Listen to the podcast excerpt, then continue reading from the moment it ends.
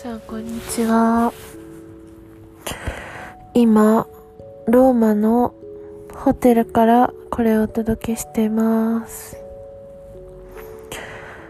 この旅行は私の人生2度目？今なんか声が飛んでった時2度目？って。あの2度目の一人旅になるんですね。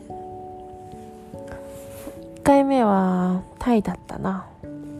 まああれは向こうで友達と会う日もあったから完全な孤独って完全な全部一人じゃなかったんだけどこっちは終始一人なんですね。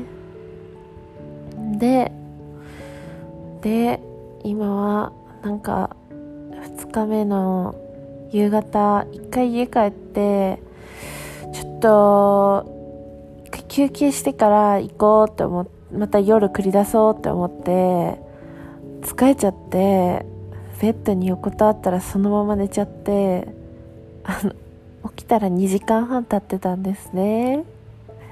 もうバカ。疲れてるんだな自分って思って。まあでも今の体はすごい睡眠を欲してるんですよね。わかる。すごいわかる。もう私の頭が言ってるの。もうちょっと寝させてって。でもねローマ最後の夜ね。ちょっと外出たいよね。すごく今悩んでます。で何喋ろっかな。何喋ろっかな。あじゃあ一人旅について話したいと思います。今回ね一人旅しててやっぱり誰か友達といないと最初はなんかこう寂しいな全部一人でって思ってたんだけどもう2日目にもなってくるともう一人旅エンジョイしてます。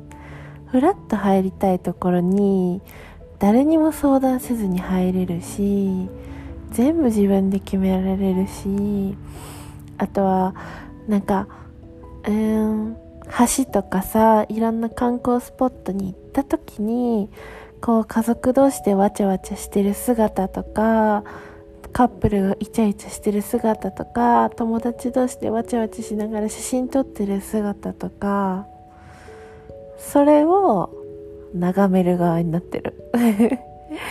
だからいつもの旅で自分がこう友達とわちゃわちゃしてるその姿を客観視できたのかな。なんかそうみんなが楽しそうにしてるのをこう一人でボーって見るのが結構楽しくて。ああの家族なんかそうそういろいろ見てるんですね。人間観察ですよ。ローマで人間観察。贅沢でしょ？うん。すごいね。それを楽しんでる。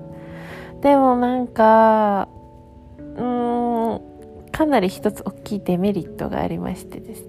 ありましてね。あのレストランの量が多いから食べきれないっていうところですね。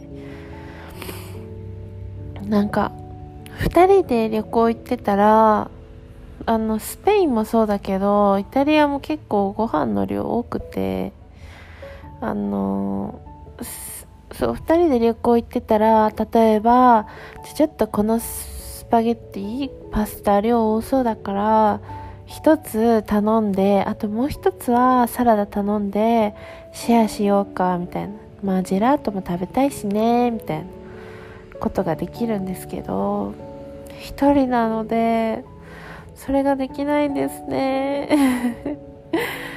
それが結構きつい。あら一緒にご飯食べてくれる人だけ欲しいって感じ。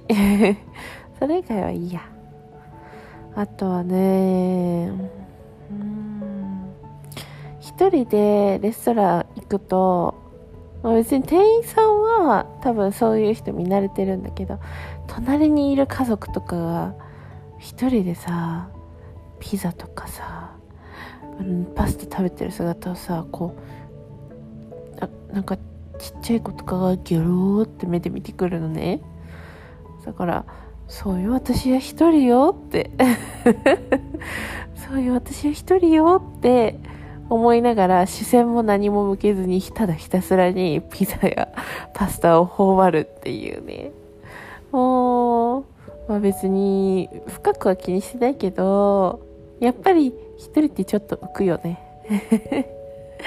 まあいいんですけど逆に浮く方が私的にはいいし。もう視線はビタミン剤なので。視線にもよるけどね。もう何見てんのよみたいな。いやそんなに私いい女？みたいな。そうね。そう思いたいですけど。視線はビタミン剤です。